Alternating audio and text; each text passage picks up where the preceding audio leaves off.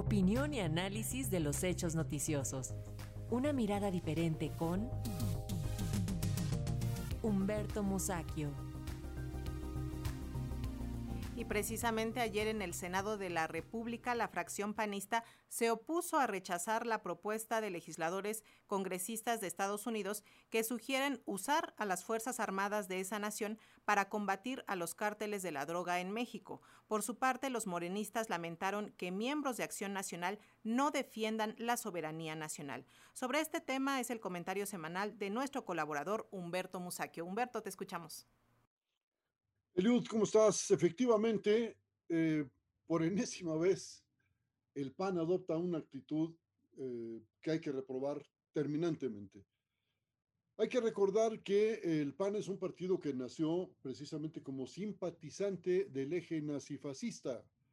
Eh, si uno revisa el Boletín de Acción Nacional, que fue el primer periódico que tuvieron, se da cuenta de que varios de sus fundadores escribían elogios encendidos del de la Alemania nazi, de la Italia fascista eh, y por supuesto del franquismo. El franquismo ha sido objeto de adoración de los panistas desde siempre. Pero el hecho es que los partidos políticos como los ciudadanos, pues tenemos una amplísima libertad de expresión, creo, y el abanico además para que se expresen esas opiniones es inmenso. Pero hay puntos en los que debemos estar de acuerdo. Y, y uno principalísimo es defender la soberanía nacional. Más allá de eso es inadmisible. No se puede traicionar al país. el hecho es que el PAN dice que eh, esta protesta del presidente contra los senadores republicanos que piden la intervención del ejército gringo en México eh, es para favorecer al crimen organizado. Me parece que no es por ahí el asunto. Eh, yo creo que deberían los panistas sentarse y, discutir entre ellos qué es lo que tienen que hacer y qué decir, porque si de por sí ya andan de capa caída, bueno, con estas actitudes antinacionales, antipatrióticas, pues yo creo que les va a ir muy mal en el 2024. Tienen la obligación de asumirse como mexicanos antes que cualquier otra cosa. Eh, y favorecer la intervención de eh, un ejército extranjero en México pues, es sencillamente renunciar a la defensa del, país en el que vivimos, en el que nacimos, para el que estamos. Eh, realmente me indigna el asunto. Eh, celebro que no sea aceptada esta posición de los panistas.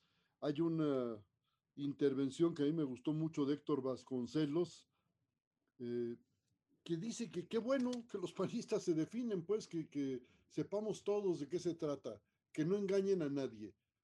No creo que todos los panistas coincidan en esa posición, pero sí deben deslindarse los que no están de acuerdo con esa actitud antipatriótica, deben deslindarse terminantemente de lo dicho por estos representantes populares o como hay que llamarles, o representantes del imperio tal vez.